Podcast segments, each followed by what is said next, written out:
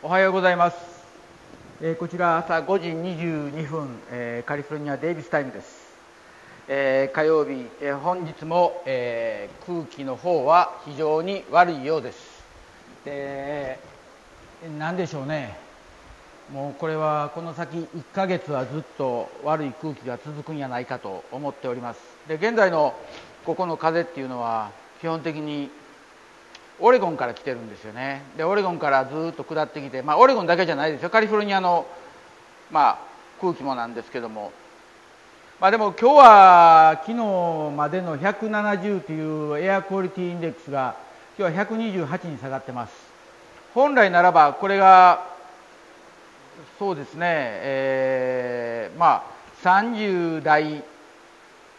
であれば問題ないと。まあ、ワイオミング、コロラドの方になると20代ですからね。でサンフランシスコもやっぱり非常に悪く136で私の友人のいるノースタクダで30ぐらいですから。まあ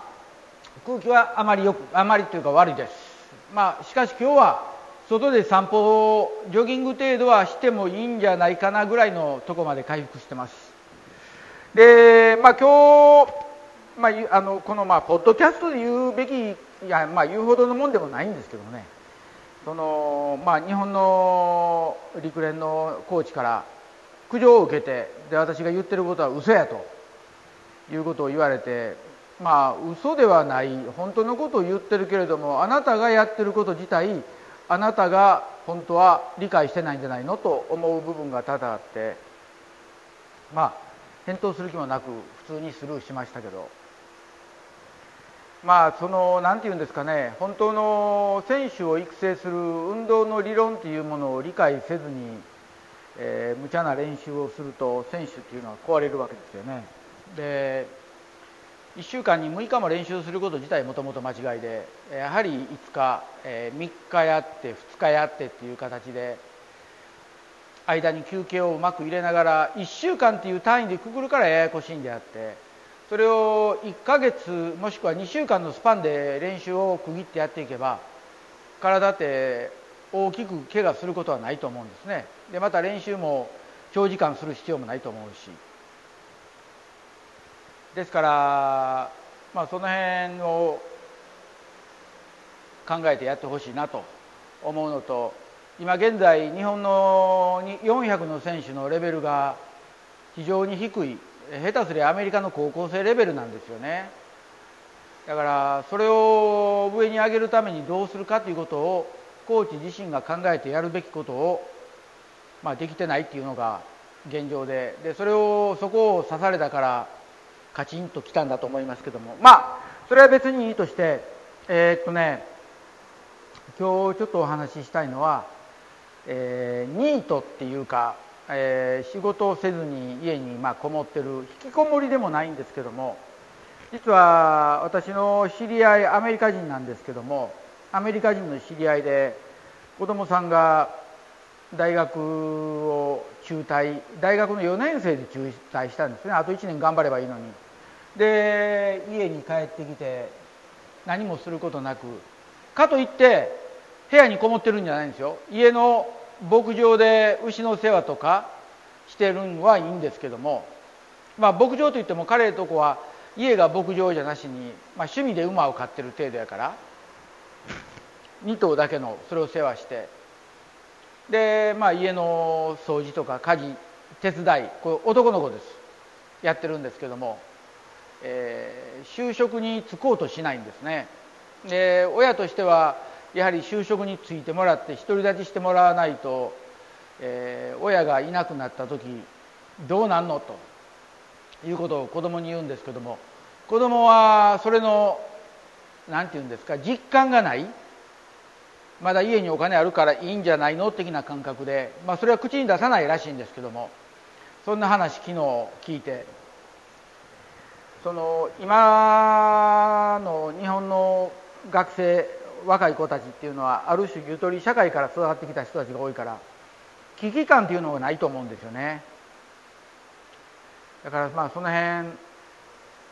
問題な問題やなと思いつつえー、話は聞いてたんですけども。でそれとは別にうち来てるおばあちゃんがおっておばあちゃん83歳。で運動に週3回来るんですね。でその中でおばあちゃん言ってたのはじゃあ実は今私ルーメイトおるからはっ？聞いたら自分の孫らしいんですよ。でその孫が、えー、まあ仕事を見つけて働いてる。でけども親と住むのは嫌。でおばあちゃんの子に住んでる。じゃあおばあちゃんの子に住んでおばあちゃんにご飯作ってもらってるかいったらそうやない。自分で作って自分で掃除して全部、えー、まあ家の間が間貸しをしてる感じなんですけどもばあちゃんの子が。まあその子も、えー、一頃、まあ、アルバイトだけで生活してるけどやっと定着した仕事で給与も得るようになってまあ私にも賃貸のお金を払ってくれるようになったと。レントのお金をね。でまあそういうふうにして自立していってる子もおるわけです。でじゃあ自立したきっかけは何かっていうとやはり、えー、自分の親に家追い出されたんですよね。自分で生活できないものが親のすねかじっててどうするんやっていうことで。でよく言う言い訳が仕事がないと。ところが求人広告見たら多量に仕事あるわけですよ。で何でもいいわけですよ仕事。やろう思ったら。やれるわけですよ。お金がないと物買えない。物買えないと食べるものも買えない。生きていけないですね。でまあこれは自分とこの息子の話でありますけども今年の5月に大学院出て仕事をずっと探して求人があるからそこに応募するけどもコロナの関係で返事が来ない、えー、まあ、えー、職種はパブリックヘルスということで、まあ、州政府もしくはガバメントの仕事になるんですけども連絡が来ない。そういう中でたまたまアリゾナのフェニックスの方から仕事があった。でそこにアプライして応募して仕事もらえた。でそこの、えーまあ、リクワイアメント、えまあ、応募するにあたっての最終学歴っていうのは高校卒業以上でええと。で